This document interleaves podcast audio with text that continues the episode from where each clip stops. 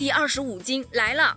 在刚刚结束的举重女子八十七公斤级比赛中，中国队的汪周雨一举夺金，这是中国奥运代表团在本届东京奥运会上的第二十五金，也是中国举重队的第六金。首先开展的是抓举的比拼，汪周雨在抓举中的主要对手啊是多米尼加的二十六岁运动员，他开把呢要了一百一十二公斤，很顺利的就成功了。在这时呢，杀出一个厄瓜多尔选手，他的第三次试举啊，要了一百一十三公斤，特地呢比多米尼加选手多了一公斤，非常幸运的举起了，创造了他自己个人最好的成绩。终于啊，汪周雨上场了，他开把要了一百一十五公斤，起身的时候呢，有点着急了，没有稳住，失败了，而他直接选择了连续试举，气势一上，完美一举，成功。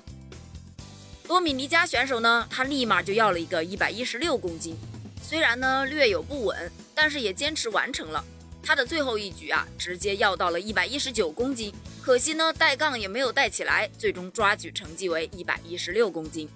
场上啊只剩下汪周雨的最后一把了，他直接选择了一百二十公斤，并且轻松完成，拿下抓举第一。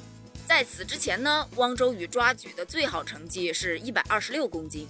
这一百二十公斤啊，被网友笑称为“稳稳的幸福”。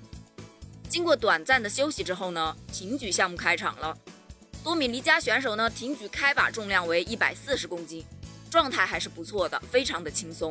紧接着，厄瓜多尔选手出场了，他开把要到一百四十四公斤，翻站稳定，上送轻松，也是一举拿下呀。多米尼加选手呢，他第二把立马也要了一百四十四公斤。奈何呀，挺举是他的弱项啊，第二举失败了。本来在这个时候啊，我想着马上就能看到汪周雨出场了，他的开把要的是一百四十五公斤啊。可是多米尼加选手呢，他选择了连续试举，结果呢，同样没有完成翻站啊，只做了一个硬拉呀就结束了。最终他的总成绩为二百五十六公斤。